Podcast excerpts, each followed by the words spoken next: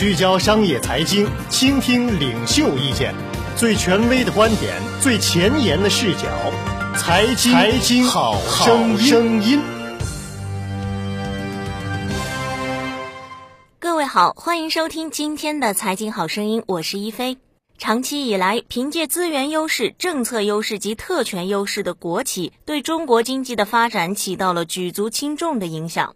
但是与此同时，因国企权力的过度集中，却逐步沦为腐败滋生的温床。近年来，国企高管纷纷落马，引起社会各界的高度重视。继中石油系统多名高管的相继落马，又有一批影响颇大的国企高管中招，其中涉及的领域也逐步扩大至钢铁、电力、通信、航空等等。纵观国企高管落马的主要原因，都离不开利益二字。谈到利益，很容易会联想到高管们的薪酬问题。今天的财经好声音，就让我们一起来关注郭世亮“国企薪酬改革没任何退路，对股市极大促进”的观点。多年来，国企高管的薪酬水平备受社会关注。以2010年和2011年为例，国资委下属的负责人平均年薪就高达65至70万元。另据一组数据统计，截止二零一四年四月二十八日，已披露总经理薪酬的国企有三百二十三家，相较于二零一二年、二零一三年，国企上市公司总经理的人均薪酬达到了七十七点三万元。其中，中集集团总裁麦伯良以八百六十九点七万元夺取了总经理薪酬之冠。此外，还有部分上市国企的总经理领取较低的薪酬。不过，仔细观察，这类高管却以大量持股等间接方式获取巨额的利润，全年的收入甚至超过大部分国企高管的年薪水平。事实上，国企薪酬改革早已不是新鲜的话题。数年来，国企薪酬改革已经得到了广泛的关注。然而，因为涉及利益链条过长，改革力度不足，最终导致国企薪酬改革未能达到预期的目的。至此，国企天价薪酬的现象仍然无法解决。今年七月，国企改革正式拉开序幕，开展四项改革的试点名单，六家中央企业纳入首批试点。其中，新兴计划集团有限公司、中国节能环保公司、中国医药集团总公司以及中国建筑材料集团公司将开展董事会、行使高级管理人员选聘、业绩考核以及薪酬管理职权试点。近日，中央全面深化改革领导小组第四次会议审批《中央管理企业主要负责人薪酬制度改革方案》，要求合理规定并严格规范央企负责人履职待遇、业务支出。值得一提的是，管理层重点强调要逐步规范国有企业收入分配秩序，实现薪酬水平适当、结构合理、管理规范、监督有效，对不合理的偏高、过高收入进行调整。必须真枪真刀推进改革，根除国企负责人职务消费。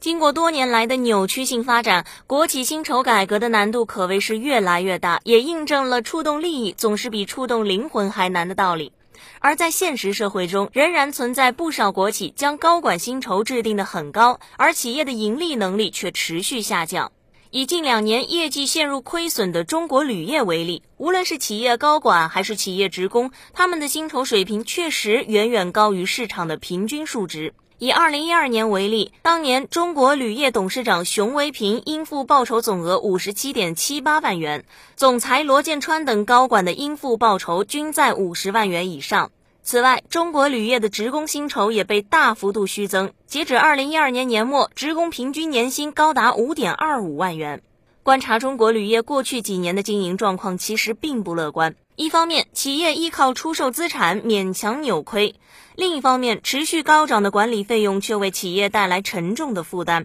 因此受伤的还是中小股民。于是，国企薪酬改革如何才能在实践中取得实质性的进展，就显得非常关键。对此，郭师亮认为，未来必须要做好以下几点措施：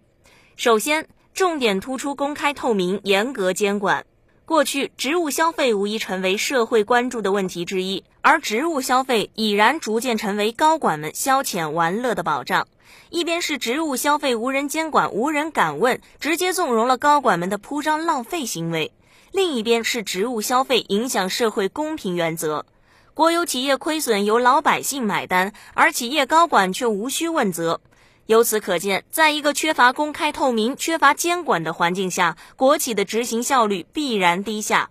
至此，未来国企高管的消费行为必须公开透明，结合监管机构严厉监管，防止出现盲目性的职务消费行为。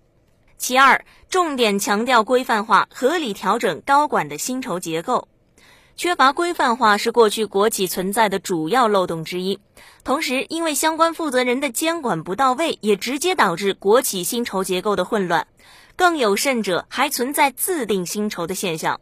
最终，部分高管借助这个漏洞实现利益输送。因此，重点强调规范化，对国企改革起到了举足轻重的影响。其三，重新塑造国企形象，打击利益输送等恶劣行为，强有力地落实相关政策。因长期扭曲性的发展，国企的良好形象也被逐渐丑化。然而，因国企高管的权力过度集中，容易产生利益输送的现象。其中，国企依赖自身垄断特权优势，占据社会大部分的优质资源，而这类资源也被部分利益者挪用，最终国企的垄断优势进一步强化，却挤压掉一大批的中小型企业。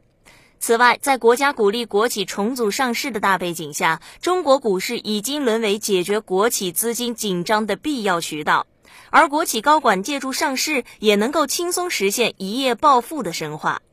因此，尽管部分上市国企高管的薪酬并不高，但是他们却因不合理的股权激励等方式获取大量的企业股票。随着国企的成功上市，股价出现了大幅飙升的行情，高管的身价也迅速抬高。经过一段限售期后，上市国企的高管们就能顺利套现。由此一来，国企上市却沦为了相关利益者实现暴富的工具。